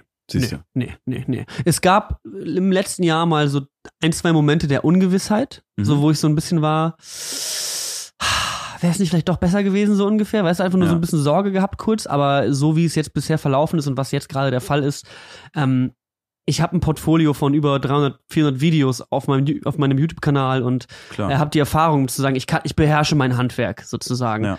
Ähm, und letzten Endes ist da ein Papier nicht so wichtig. So gerade in äh, Unterhaltung, Kunst äh, ist wichtig, dass man Beziehungen hat und so ein bisschen weiß, äh, wie man sich darstellt, glaube ich. Ähm, aber für dich war immer dann die Musik eigentlich eher so der Nebenjob, oder? Oder wie, wie groß, was für einen großen Anteil würdest du Musik produzieren, DJen in deinem Leben so zuordnen? Mm, ich habe immer versucht, das so zu gestalten, dass ich an keinem den Bock verliere. Ähm, mhm. Weil ich habe praktisch, also in der vorm Studium war es so, da habe ich wirklich einfach nur je nach Laune. Wenn ich Bock hatte auf Zeichnen, ich habe auch in Aachen sehr viel Street Art gemacht und äh, Sticker geklebt und gesprüht und ich weiß nicht was. Ähm, und habe dann da echt immer so einen Pegel gefunden, je nach Laune neben der Schule. Klar, wenn man dann sein Studium anfängt, ähm, muss man sich das alles ein bisschen besser einteilen, vor allem wenn man eine Freundin hat und ein Studium hat und ähm, vielleicht noch Freunde zwischendurch treffen muss, mhm. dann ist das alles nicht mehr so einfach. Ähm, aber da ich so gesehen, ich habe bestand vor dem Studium und habe gesagt, okay, entweder es wird Musik oder es wird Kunst. Und dann bin ich in dem Moment schon danach gegangen, ähm, was kann ich machen? Also da ich bei beidem eine Leidenschaft habe, war für mich nur die Frage, wo bin ich belastbarer? Also Musik hatte ich das Gefühl, das ist mein Runterkommen und da, das klingt super kitschig, aber es ist für mich auch ähm, eine Art von ich sag mal Meditation. Dieses, mhm. dieses Wort wird hier in Berlin so von, von vielen vergewaltigt, aber das ist so, ähm, für mich war das Meditieren. Das ist einfach runterkommen und ich bin dann ganz tief in etwas drin und für mich ist Musik auch sowas wahnsinnig Bewegendes, dass es irgendwie, ich kann dabei Probleme verarbeiten. Mhm. Ich habe einen Streit oder irgendwas läuft gar nicht und ich setze mich da zwei Stunden hin, das ist aber beim Zeichnen teilweise auch so und höre dann nach zwei Stunden oder drei Stunden oder vier Stunden auf und fühle mich dann besser. Und ja, irgendwie habe ich dann ähm, durch ähm, das, das, das Beiseitelegen von Musik, weil ich wusste, okay, ich kann das Kunststudium, kann ich so gesehen, ähm, also da kann ich, bin ich belastbarer. Und das heißt auch, äh, natürlich, wenn man Abgaben hat in der Uni, ähm, dann irgendwie vier Wochen vor seiner Abgabe äh, äh, den, den Kollaps kriegt, ähm, dann muss man sich halt einfach sechs Tage hintereinander hinsetzen und äh, wirklich bluten und wirklich auch dann zeichnen, ähm, wenn man, wenn man gar keinen Bock drauf hat. Und das wollte ich bei Musik nicht verlieren. Und ja, dann hat die Zeit, die ich so gesehen dann während dem Studium nach der Uni gehabt habe, täglich, die habe ich dann irgendwie versucht, so viel es geht, auch in die Musik zu investieren. Und es ist für mich schon schwierig gewesen, weil ich glaube, ich habe auch dadurch manchmal dann das eine oder andere Treffen irgendwie mit Freunden nicht gemacht oder nicht abgesagt, aber einfach nicht in Betracht gezogen aber ich habe ich hab halt das Verlangen und das ist genauso wie Freunde zu treffen, macht mich halt glücklich, Musik zu machen. Und ja, das hat mir immer viel, viel gegeben, aber ja, ich konnte das immer irgendwie einpegeln. Also es hat sich immer, immer gefunden in einer Balance. Und über die bin ich heute auch echt glücklich. Hm. Ich glaube, dass es sehr wichtig ist, bei ähm, seiner Kunst auch diese gewisse Disziplin zu haben. Also ich glaube, dass das auch was ist, wo viele Leute immer ja, man sieht das immer so romantisch an und äh, so die beste Frage ist irgendwie, setzt man sich zum Beispiel Deadlines bei Projekten? Also ich habe das bei Songs zum Beispiel irgendwie mhm. so gehabt und dass ich eigentlich für mich auch immer, ich bin sehr glücklich darüber, dass ich ähm, meine YouTube-Karriere in einem Angestelltenverhältnis begonnen habe. Ich hatte, ja. es gibt, es gibt, glaube ich, kaum Firmen, die überhaupt solche Konstrukte anbieten, aber Freaks for Gaming in Spandau bietet das an und es war super, dass ich da anfangen konnte, weil bei denen ähm, ich hatte halt einen, einen, festen Vertrag, wie viel ich arbeiten muss. Ich habe natürlich viel mehr gearbeitet als das, was im Vertrag steht. Aber es gab mir dieses Gefühl von, ich komme hin, ich mache mein Zeug und das wird getan. So, wenn man irgendwie, ja. also ich glaube, dass ich, ich glaube, dass Disziplin in der Hinsicht super wichtig ist, dass man da irgendwie zu, ähm, dass man irgendwie auch dahinter steht und dahinter steckt. Wie, ja. wie stehst du zu Disziplin in Bezug auf deine Projekte, deine Kunst, deine Musik? Ja, ich glaube, dass Disziplin ist so gesehen eigentlich irgendwie der teilweise auch der Grundbausatz für für Leidenschaft. Also ich glaube, wenn man Disziplin ist kein Begriff mehr, wenn man etwas mit Leidenschaft nachgeht. Hm. Ähm, weil ich glaube, in dem Moment, wo du viel an etwas arbeitest, was dich glücklich macht oder was dir Spaß macht, wird es dir auch weniger auffallen, dass du viel daran arbeitest. Und Disziplin ist für mich so der Begriff von, ich sag mal, Überstunden, ganz platt gesagt. und wenn du halt an etwas sitzt, das wird jeder kennen, ob es, ähm, ich weiß nicht, ein Modellhelikopter ist, den man zusammenklebt und bemalt, oder ob es irgendwas anderes ist. Wenn man Bock hat und wenn man, ja, wenn einen das glücklich macht, dann ist selbst eine Aufgabe, die extrem anstrengend ist, die über Tage geht und man drei Stunden dazwischen schläft, trotzdem auch irgendwie geil, weil es halt, mhm. es ist, ja, es ist für mich dann, da, da, verfällt irgendwie dieser Disziplinbegriff. Aber ich sage auf der anderen Seite, man braucht trotzdem auch Disziplin, um da drin zu funktionieren. Mhm. Weil mhm. ohne, so blöd gesagt, ohne Fleiß kein Preis, ist halt leider auch so. Also wenn man, es gibt bestimmt auch wahn oder ich kann auch viele Musiker in Berlin, die ein wahnsinniges Talent haben, aber es ist irgendwie nie so richtig funktioniert, weil sie dann vielleicht doch ein bisschen mehr rumdümpeln oder so. Aber man muss schon arbeiten und ich weiß nicht, ob ich jetzt äh, Leistungsträger Nummer eins bin, aber ich versuche, wenn ich mir etwas vornehme und wenn ich Bock habe, etwas zu machen oder ein Projekt oder eine Vision habe, immer 100 Prozent zu geben. Mhm. Und dieses 100 Prozent ist mir auch wichtig, weil ich ein Produkt vorstelle oder anderen zeige, wo ich 100% dahinter stehen möchte. Und wenn das ja gut sein will, dann muss ich halt einfach 100% geben. Und es gibt bestimmt ein, zwei Sachen, die ich irgendwie zum Beispiel in meinem Studium gemacht habe, die bei der Präsentation nicht 100% waren. Und das Schlimme ist gar nicht, wenn derjenige, der mir das bewertet, mir das sagt, dass es schlimm, also dass es nicht 100% ist, sondern weil ich es weiß, dass es nicht 100% sind. Und deswegen ist dieser Disziplinpunkt für mich einfach, der ist immer ein fester Bestandteil, aber ich finde, man merkt ihn nicht so. Ich, dann finde ich Disziplin in dem Sinne schlimmer, dass man bei einer Arbeit sitzt und es nicht so geil findet und dann trotzdem noch vier Stunden ja. bleiben muss. Ist aber auch was Wichtiges für mich immer gewesen, dass ich das auch gelernt habe und ich habe es auch irgendwann ein bisschen verlernt tatsächlich. Also mhm. eine ganze Weile lang, so ich würde so das erste Jahr meiner YouTube-Karriere hatte ich eine wahnsinnige Disziplin und habe auch Dinge durchgezogen, auf die ich nicht so Bock hatte. Und dann je häufiger ich Videos geschnitten habe, desto häufiger kam bei mir so eine Stimmung auf von oh, Schon wieder das Gleiche, weißt ja. du? Also, wenn ich mir so die YouTube-Kollegen von damals angucke, die machen größtenteils immer noch die gleichen Videos wie damals. Mhm. Und das ist eine wahnsinnige Disziplin. Eine Wahnsinn, ja. Also, ich habe wahnsinnig viel Respekt vor Maxim zum Beispiel, der seit Jahren den gleichen Content macht und der, der fährt das und drückt das und das ist mega, mega stark. Ja. Und bei mir kam einfach irgendwann auf, dass ich eben nicht nur eine Leidenschaft habe, sondern ganz viele Leidenschaften, dass mich super viel interessiert, dass dann für mich Musik wieder reinkam, weil ich Musik mein ganzes Leben lang gemacht habe. Das habe ich dann erst bei diesem Gaming-YouTube-Kanal damit verbunden, dass ich eben Gaming-Songs, Parodiesongs irgendwie gemacht habe. Aber irgendwann kam dann auch in mir der Wunsch auf, dass ich mal wieder ernsthafte Lieder schreiben möchte und dass ich irgendwie den anderen Weg gehen will. Und als das bei mir dann aufkam, dann hatte ich tatsächlich ja Probleme damit umzugehen, dass ich so viele Interessen habe und mich auch gar nicht mehr wusste, warum machst du eigentlich League of Legends YouTube? Ist es, weil du dieses Spiel liebst und weil du es liebst, darüber Videos zu machen? Oder machst du es, weil dir die Aufmerksamkeit wichtig ist? Und wie passt jetzt Musik da rein? Wie passt jetzt auf einmal, ich will auch gerne mal reisen gehen, weißt du, ich hab, hatte mir nie nach der Schule so eine Auszeit genommen und hatte so viel noch irgendwie, wo ich das Gefühl hatte, dass dem werde ich gerade nicht gerecht. Und dann ist meine Disziplin für das YouTube-Dasein auch weggegangen. Und dann habe ich mhm. auf einmal es nicht mal geschafft, in einer Woche ein Video zu machen. Weißt du, vorher habe ich drei, vier Videos pro Woche geballert.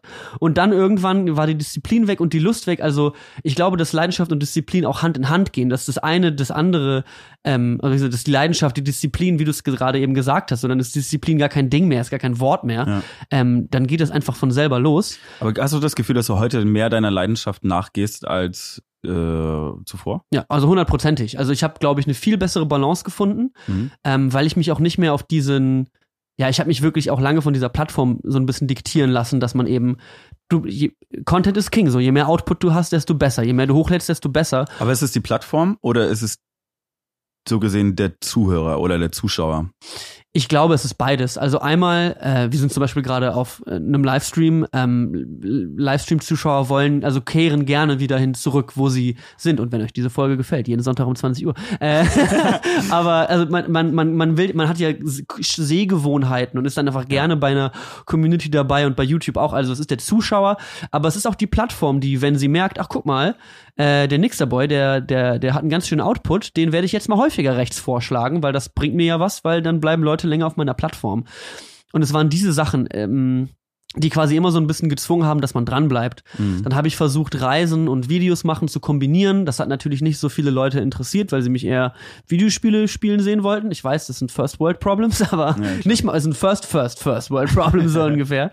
Ähm, aber ich wollte irgendwie also für mich ist es, glaube ich, immer wichtig gewesen, dass ich kompromisslos mich glücklich mache und meiner Leidenschaft nachgehe und nicht irgendwie einen Kompromiss eingehe und sage, ja, dann zwinge ich mich jetzt hier noch drei Jahre durch den YouTube-Kanal, ja. äh, habe noch ein krasseres Wachstum und kann dann vielleicht wirklich noch besser damit weitermachen.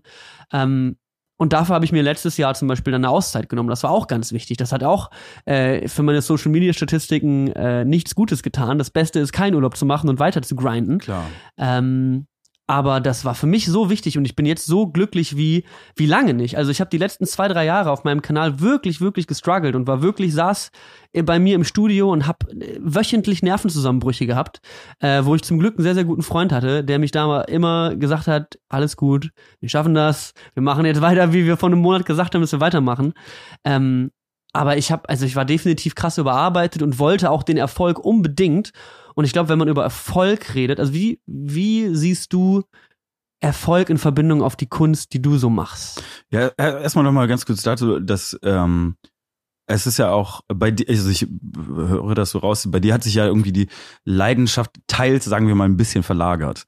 Also ich will ja jetzt nicht sagen, dass, dass du irgendwie bei YouTube keine Leidenschaft oder sowas hast, nee, überhaupt nicht, aber ich finde auch, Leidenschaft kann sich verlagern und ich finde es, ähm, du sagst, du hast hier eine Auszeit genommen und ich kann mir vorstellen, wie das, also ey, wenn ich, ich habe seit, keine Ahnung, einem Monat nichts mehr bei Facebook gepostet, ja, Facebook ist tot, aber äh, wenn man dann irgendwie zweieinhalbtausend Follower hat und dann irgendwie auf dem Freitag was postet, ne, das sehen halt irgendwie zwölf Leute, hm. ähm, dann denke ich mir auch krass, früher, als ich dauerhaft irgendwie Kram rausgeprügelt habe, ähm, war das irgendwie anders, aber ich will mich auch nicht dazu zwingen, das zu machen, weil es dann irgendwann auch nicht mehr echt ist. Also dann hm. poste ich halt auch irgendwie nur Brei. Und ich finde es viel toller, dass ich glaube, man kann nur seiner Leidenschaft nachgehen, wenn man irgendwo auch Leidenschaften vergehen auch. Also mhm. wenn ich äh, zum Beispiel, ich, ich weiß nicht, ich habe hier und da immer mal Ausflüge gehabt und wenn ich dann merke, nee, das ist es nicht und dann dann äh, suche ich mir wieder einen anderen Weg oder komme wieder zurück dem, zu dem, was ich eigentlich mache. Aber ich finde es halt krass, weil es ist bestimmt nicht einfach. Du machst es ja, du, machst, du hast es ja mit großem Erfolg gemacht, mhm. will man sagen. Also ähm, deswegen glaube ich, dass es auch nicht einfach ist, dann ähm, zu sagen, okay, ich muss mal einen Break machen, mal darauf hören, was ich überhaupt machen möchte und was mir gut tut und was ist meine Leidenschaft und was macht mich glücklich in, ja, in Zusammenhang mit meinem, meinem Alltä mit meiner alltäglichen Arbeit. Ja, ja. Ich glaube, das war für mich halt schwierig irgendwie so das erstmal zu erkennen. Also da erstmal irgendwie auch rauszukommen und äh, da haben sich dann auch äh, wie so häufig dann so ein paar Dinge gefügt und ich habe dann äh, die Chance genutzt, sage ich mal, als ich so ein paar Verantwortung verloren habe, zu sagen, alles klar, dann nehme ich mir jetzt mal die Zeit und gehe raus. Ähm, aber weil wir gerade so ungefähr in der Richtung sind, deine Diplomarbeit, die du gerade schreibst, ja. die geht auch um Social Media, richtig? Ja, also ähm, Instagram ist ja für mich immer noch so, es ist für mich irgendwie faszinierend, weil ich auf der einen Seite mag ich es, auf der anderen Seite verbringt man irgendwie auch viel zu viel Zeit damit. Mhm. Ähm, und wenn ich mir manchmal zusammenrechne, es gibt ja auch diesen, äh, diesen Überblick, was man, ähm, ja, was man an Zeit verbringt auf Instagram und auf Social Media Plattformen.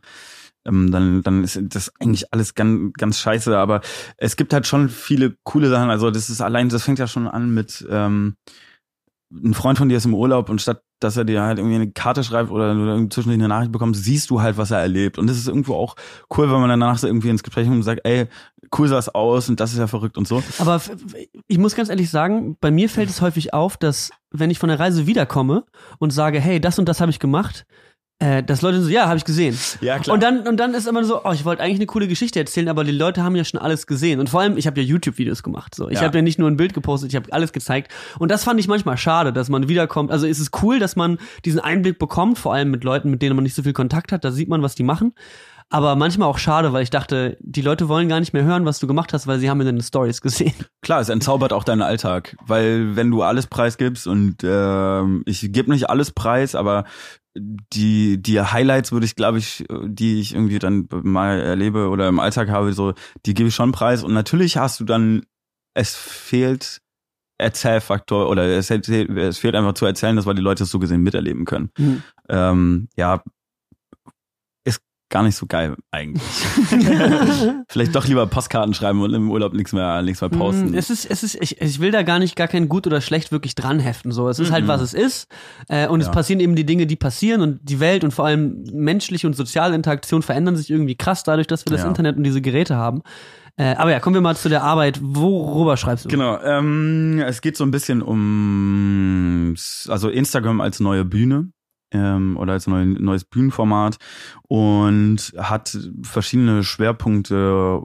Einer davon ist so die Selbstdarstellung. Also ich glaube, ähm, man, wir sind heute mehr denn je irgendwie damit beschäftigt, uns selbst darzustellen. Ähm, und das ist auch nicht positiv oder negativ belastet, sondern es findet einfach statt. Also sonst würde, sonst gäbe es Facebook, Instagram und sowas nicht. Wenn wir mhm. uns nicht mitteilen müssten oder äh, ja würden, dann dann wäre Selbstdarstellung irgendwie kein, kein Thema, aber oder doch auch, weil wir stellen uns immer da, aber es ist halt ganz interessant, wie, wie ich habe angefangen mit so einer, ähm, mit Irving Goffman, ähm, ja, eine Theorie geschrieben, dass wir so gesehen ähm, alle Theater spielen. Mhm. Und es geht halt immer ganz viel davon aus, dass es halt Protagonisten gibt und einen Regisseur, der in alltäglichen Situationen so gesehen immer, also die, die, die, die führende Position übernimmt und alles ist ein Theater. Und über dieses alles ist ein Theater ähm, bin ich dann überhaupt erstmal so auf das Thema Selbstdarstellung gekommen. Was ist eigentlich Selbstdarstellung? Und ich finde, Selbstdarstellung ist immer so ein, so ein negativer Begriff, weil es sich selbst in Szene setzen oder selbst darstellen, ist für mich immer so direkt so, nee, das sind die Insta, also die, die, die Insta-Typen und Mädels, die dann irgendwie Bilder von sich posten und Selfie-Kamera und so. Mhm. Es ist auch ganz viel, aber jeder stellt sich selbst dar. Bei jeder Aussage. Also, das ist so, wir selbst definieren uns ja eigentlich auch nur durch Feedback von anderen. Also, ich gucke jemanden an und dadurch, dass ich weiß, ich habe das und er hat das nicht, dadurch bin ich das so gesehen. Mhm. Das klingt, klingt ganz weird und kompliziert, aber es ist ganz einfach. Ja, also ja, ja. Äh, ich habe Locken, er hat glatte Haare, also kann ich von mir behaupten, dass es so ist. Damit fängt es ja überhaupt erstmal an. Und es führt natürlich irgendwann dazu, was ist Instagram, was sind Influencer und zum Beispiel auch Begriff. Frage ich mich jeden Tag, Alter. Ja, ja da, da ja. kann man auch viel hinterfragen. Ja, ja. Aber dann gibt's ja irgendwie so die, die, die Thematik Ugly Instagram und ähm, dass wir es angeblich alle leid sind, irgendwie den, den, dem vorgegaukelten, wahnsinnigen Alltag von Insta-Influencern irgendwie nachzueifern und dass es jetzt alles Punkt aus ist. Und Lars Eidinger ist halt irgendwie so, in, klar, in Berlin auch einfach ähm, eine sehr präsente Rolle, inzwischen ja auch in ganz Deutschland, auch in, international. Ähm, zuletzt durch irgendwie sein, seine Rolle im als Nik Zahn Nikolas, glaube ich, in einem Film. Ich kann's, krieg's gerade nicht mehr zusammen. Mhm, mhm, mhm, aber ähm, auf jeden Fall eine, eine, eine Rolle, die bei Instagram irgendwie für mich immer sehr interessant war. Weil er Instagram in Situationen nutzt, wo ich mich frage, ob es angebracht ist. Ich habe dem nie auf Instagram gefolgt. Ich weiß nicht, was Lars Eidinger auf Instagram macht. Ich empfehle es dir. es ist sehr unterhaltsam. Also ähm, auch jetzt gar nicht positiv oder negativ, aber es, es ich sage einfach, es unterhält einen. Hm. Es ist halt äh, super schwierig. Es ist ein streitbarer Charakter. Ähm, und ich werde im Laufe meiner Diplomarbeit jetzt sehen, wo es hinführt. Aber es ist interessant, weil es zum Beispiel auch, er ist ja auch DJ Lars Eidinger. Ähm, ist das auch sein DJ-Name? Es ist DJ Lars Eidinger. DJ Lars Eidinger. Genau. Ähm, er hat im Interview mal gesagt, dass er irgendwie den Moment verpasst hat, wo er sich einen, so einen DJ-Namen hätte besorgen können. Mhm.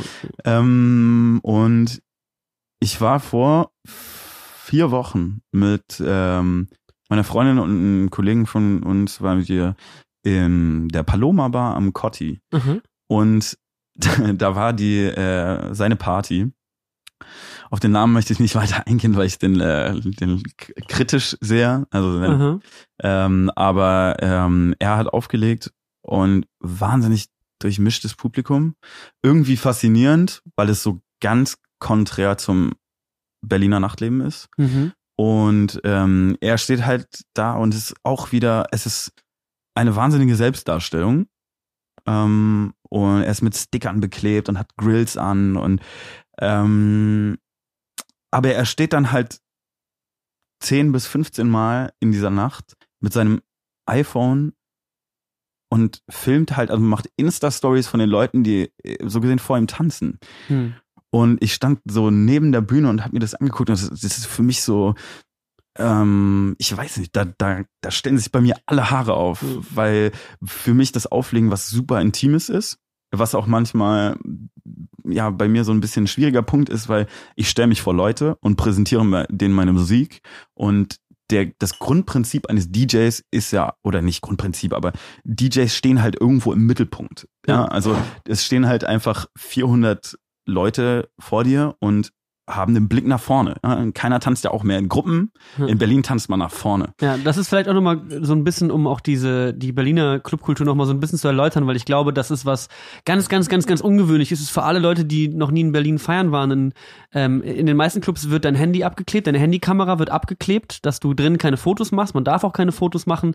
Und ja, wie du es bereits sagst, in Berliner Clubs gucken Leute zum DJ und tanzen nicht in Kreisen und ähm, es ist ein bisschen an, es ist einfach, man muss es mal erlebt haben, sag mal so. Ja, es ist auch, äh, viele können das, ich meine, ich glaube, man muss Berlin entweder lieben oder hassen. Das ist glaub, auch, glaube ich, so, dass Berlin auch von ganz vielen nicht so gemacht wird, ähm, weil es immer als anders betitelt wird. Mhm. Ähm, Aber was die Clubkultur angeht, ist Berlin einfach so das, das Mecker irgendwie. Das ist einfach, es ist einfach wahnsinnig intensiv hier. Und das ist auch, also Berlin spielt international einfach seit immer schon eine Rolle. So hm. seit, keine Ahnung, Tresor und ähm, der Sound der Deutschen. Aber genau, guter Punkt, weil in Berlin im Club dein Handy, es, es gibt Leute, Freunde von mir, die sich ab und zu mal äh, also auf die dumme Idee kommen, irgendwo im Club ein Foto zu machen und 80 Prozent dieser Freunde von mir, die mal auf die Idee gekommen sind, weil du es manchmal einfach nicht im Kopf hast, hm. die fliegen halt raus. Da mhm. kommt halt ein Türsteher, packt dich und sagt so, du, das war's jetzt. Und da bist du vielleicht gerade fünf Minuten drin, hast es vergessen und die machen halt ein Foto von sich. So. Mhm. Ist zuletzt noch irgendwann am, am Silvester im Sissi passiert, also Sisyphos, auch ein Club hier in Berlin.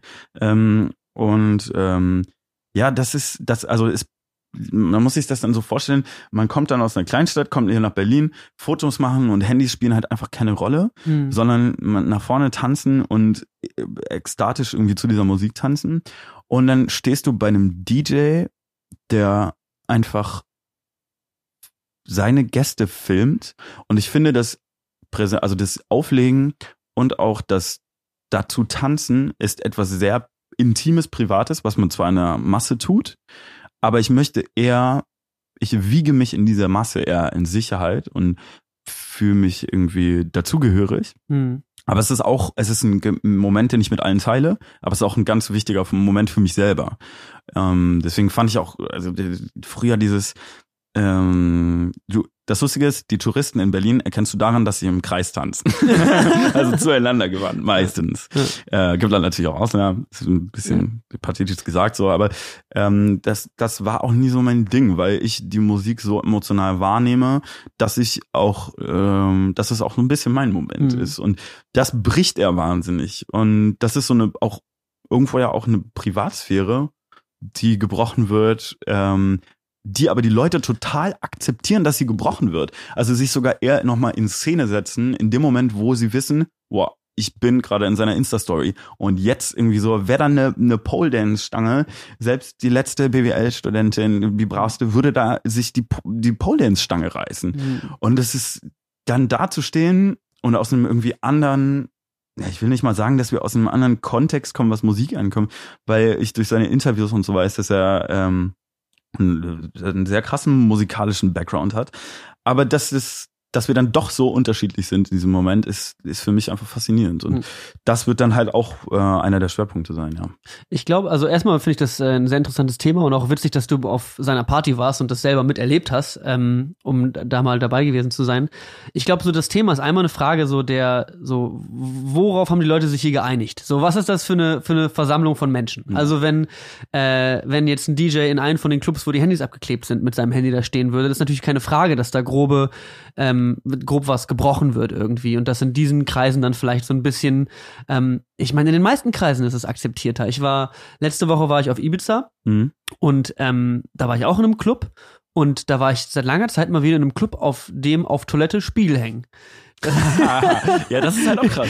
Also das, das ja. ist, das, ich glaube, dass in, in den meisten und das ist eben die Ausnahme in Berlin, würde ich sagen. Also dass die, dass es auch ähm, also in Berlin stehen Leute nicht im Club vom Spiegel und machen hier so und nochmal ein bisschen Schminke und machen ein bisschen dies, bisschen das, sondern das ist halt einfach irgendwie eine andere. Also es war, es war so komisch, das in Ibiza zu sehen, weil sich alle halt super gestylt haben, dann wird er gefilmt, dann wird eine Instagram-Story gemacht und ähm, dass ich das so befreiend finde, vor allem als jemand, der hauptberuflich Social Media gemacht hat, ja. dass es einen Zufluchtsort geht, gibt, wo ich unter Menschen sein kann.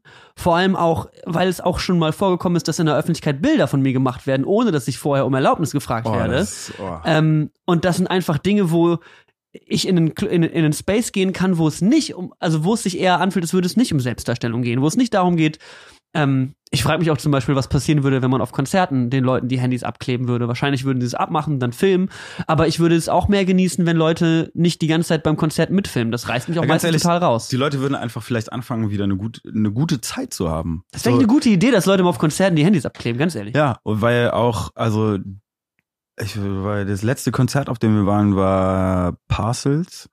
Ähm, nice. Wahnsinnig geile Band. Ähm, catcht mich auch immer, wenn ich höre. Aber das war auch, da, da war es gar nicht mal so schlimm. äh, wie oft, davor war irgendwie Chat Faker und da habe ich einfach gemerkt, ich gucke über das Handy von meinem Vormann, der dem Vormann aufs Display filmt und ich habe so 15-fach verkleinert, habe ich irgendwie so Chat Faker vor mir. Ja. Und dann denke ich mir halt, Leute, und ich tue mich da manchmal auch schwer, also es gibt auch Leute, es gibt sogar Freunde zu mir, Leute, die zu mir sagen, pack doch mal das Handy weg. Und ich, das ist für mich echt so, dass da bammt mir die Seele, weil ich denke so, ich bin eigentlich hier derjenige, der denkt, dass er wenig am Handy ich ist. Ich bin morally superior, Leute. Genau. Ich weiß, wann ich mein Handy rausholen kann. Ja, und ähm, aber das ist irgendwie ganz schlimm. Und das ist, dient ja auch A, wieder der Selbstdarstellung, weil man da gewesen ist und weil man es gesehen hat klar auch dem Festhalten, aber es ist ganz ehrlich, du heutzutage, wenn du zu einem Konzert gehst, du machst ja kein Video mehr, damit du dir in zwei Jahren dieses Video anguckst, sondern du machst es zum Posten. Mhm. Und das finde ich halt so moralisch verwerflich, dass es eigentlich gar nicht mehr darum geht, einen Moment festzuhalten, weil wenn das noch irgendwie im Fokus stehen würde, dann wäre es dann wäre es teilweise für mich okay. Und das hast du aber, das hast du nicht mehr. Es wird nur noch alles für Instagram, Facebook und so gemacht. Mhm. Und das ist schade, aber ja, hier in Berlin keine Spiegelkultur, wenig, wenig, wenig Handykultur. Und ich stelle mir aber auch, da, sind, da trifft sich vielleicht wieder einiges, weil Ibiza ist für mich so ein, so ein, ja, so ein Social Media Ding irgendwie. Ich weiß nicht warum, ich glaube, ich bin einmal da gewesen, aber die Leute, die, also, die halt, es gibt ganz viele Leute, die das so instrumentalisieren für so, ja, Influencertum für ah, look at me while I'm on the beach und so, dass ich, dass, dass ich ähm, inzwischen auch so, ja, Ibiza so ein bisschen mit Sehen und Gesehen werden verbinde. Keine Ahnung. Mhm. Ey, Ibiza ist wahrscheinlich äh, oder ist an vielen Orten wunder wunderschön und ganz viel hat nichts wirklich. damit zu tun. Das ist genauso wie Mallorca letzten Endes. Ja. Es ein kleiner Teil wird halt irgendwie ähm, dazwischen genommen. Ähm, ja, aber es ist, äh, das ist für mich ist es, gehört es irgendwie ein bisschen zu Ibiza. Warum weiß ich auch nicht. Ich habe auch so ein bisschen das Gefühl, dass es da für mich ein bisschen natürlich erschien und mich nicht so sehr gestört hat. Ich meine, ich habe ja auch grundsätzlich ja. kein Problem, on camera zu sein. Ich habe mein Gesicht quasi schon, ich habe meine Privatsphäre schon mehr oder weniger ja, aufgegeben, zumindest in einigen Teilen. Ähm, aber ja, unser Gesprächsteil kommt langsam zu einem Ende. Die Stunde ist tatsächlich äh, schon rum. Wow. Äh, es ging sehr, sehr schnell. Ähm, Extrem aber schnell. Aber für alle, die jetzt gerade zuschauen, für euch äh, ganz wichtig, gleich jetzt direkt im Anschluss wird Raphael noch ein kleines DJ-Set spielen, nochmal eine kleine Stunde. Das heißt, wir bekommen nochmal Musik, äh, haben auch eine kleine Audience hier. Und ich dachte mir vielleicht zum Abschluss von dem Podcast, wollte ich dich eigentlich nochmal fragen, gab's ich wollte, ich würde nach einem schönen Moment aus deiner DJ-Karriere fragen und einfach gerne wissen, gab es eine besondere Party oder einen besonderen Club oder irgendwas Besonderes, wo du äh, für dich mega drüber gefreut hast, dass du da gespielt hast oder der Moment besonders intensiv war? Gab es irgendwas, äh, wo du auch gerne mal dran zurückdenkst und sagst, Alter, das war Killer? Gab's auf jeden Fall. Also es gab ähm, ein paar Momente, wo ich wirklich gemerkt habe, das hier hebt sich nochmal extrem von dem ab, was man, was man so kennengelernt hat. Und ähm, der, ich glaube wirklich der, der extremste, wo ich danach, ich war so sprachlos, dass ähm, ich nach dem Set rausgegangen bin mit Freunden von mir und mich ganz krass kurze Zeit lang zusammenreißen musste, weil ich das Gefühl hatte, ich fange an zu heulen. Klingt extrem kitschig und so voll weit hergeholt, aber es ist für die Leute, die nicht so richtig in dieses ähm, Feiern und Musik und Tanzen Ding ähm, eintauchen können und das vielleicht eher aus, aus einer Entfernung wahrnehmen, das kann wahnsinnig krass emotional sein und sehr aufgeladen sein. Und ich hatte das, ähm, also es war im, im Sisyphos, in meinem heißgeliebten Sisyphos, ähm, wo ich tatsächlich sehr, sehr gerne spiele. Das ist, glaube ich, auch eigentlich der Club, in dem ich am allerliebsten spiele. Mhm. Und ähm, da gab es einen Abend im Dampfer, das ist so gesehen, es gibt drei Floors, einen kleinen, einen ganz großen und dann gibt's einen mittleren. Und da hab ich, da war irgendwie eine ganz, ganz komische Stimmung, als, als ich angefangen habe, weil irgendwie der DJ davor, glaube ich, extrem ruhig gespielt hat und alle aber so motiviert Bock waren, hatten. Gas zu geben. Mhm. Und da ja hier auch, da auch vielleicht nochmal kurz da, da angeben, die ähm, Partys können im Berlin schon von Freitag bis Montagmorgen gehen. Also hier ohne Pause zu machen oder sonst wie. Ähm, und das heißt, dass da auch mal der, der, der, der Musikunterschied extrem sein kann auf einem Samstagmittag, wo man denkt, so, oh ja, da wird jetzt wahrscheinlich Vollgas geben werden, da kann auch mal hohe Höhen und Tiefen sein. Mhm. Und ich habe da, glaube ich, an einem frühen Abend angefangen und habe nichts erwartet, weil die Stimmung sehr komisch war, aber ich habe in dem Moment gar nicht realisiert, dass es, glaube ich, vielleicht einfach so ein bisschen, die haben Bock, aber die können, die werden gerade nicht so richtig gekitzelt, weil der Musikstil ihnen vielleicht einfach nicht zusagt, war auch ein bisschen entspannter, ähm, so ein bisschen Leanback-Mucke. Ähm, und ich habe dann übernommen und habe bei den ersten drei Tracks schon gedacht, so, oh, irgendwas passiert hier. ist ganz krass. Und dann hat sich das, ich habe äh, vier Stunden gespielt und es gab äh, am Mittelpunkt einen Moment, die, also dem hinterm Pult ist so ein Metallgerüst und die Leute sind einfach hinter mir am Pult in dieses Metallgerüst geklettert, um irgendwie einen Überblick zu haben, weil es einfach, es ist so abgegangen und es war so intensiv. Und ich habe nur noch, also es waren sechs, sieben Leute von mir da und du hast plötzlich gesehen, dass, und das ist, glaube ich, auch das Ziel eines DJs, ähm, den Club und diese was weiß ich, 400 Leute, die vor dir stehen, dazu zu bringen, eins zu werden. Dass dieser Einzelkampf und dieser, ich bin mit fünf Freunden, aber mit denen habe ich einen schönen Abend, dass das, dass diese Grenzen demontiert werden und dass irgendwie alle zusammenwachsen und du allen das Gefühl gibst, so, ey, und wir haben jetzt hier irgendwie eine geile Zeit oder das hier ist jetzt so the moment und die, ich hatte beim, bei, glaube ich, bei, bei irgendeinem Track war dann ein, ein, ruhiger Punkt und die Leute hinter mir, die in dem Gerüst standen, haben sich daran festgehalten und nach vorne gelehnt und so mehr oder weniger so Trommelwirbel auf meinem Rücken gemacht und so. Und ich habe nur visuell gesehen, dass die Leute komplett mental gehen. Neben dir alles voll und dann irgendwie so diese Hände auf deinem Rücken, die sich so, die, die sich so supporten. Und es war so, ich habe körperlich irgendwie und ja, visuell so ein extremes Glücksgefühl gehabt. Hm. Und man hat es auch gemerkt, weil ich habe mit dem Set aufgehört. Das war das, ähm, der Dampfer schlief dann, und dann macht der, die Hammerhalle auf, der so gesehen der große Raum wo es sehr technologisch zugeht. Und äh, das heißt, nach meinem letzten Track war Schluss und der Raum wird geschlossen und dann geht die große auf. Und ich bin danach raus und gefühlt dieser ganze dieser ganze Dampfer ist halt mit rausgekommen. Normalerweise verläuft es sich ja dann, der eine geht in die Großhalle und dieses, diese, diese, diese Masse an Menschen ist als eine Gruppe rausgegangen. und du stehst halt da draußen, weil du sagst so, boah, mir ist so heiß und ich muss mal kurz frische Luft schnappen und so.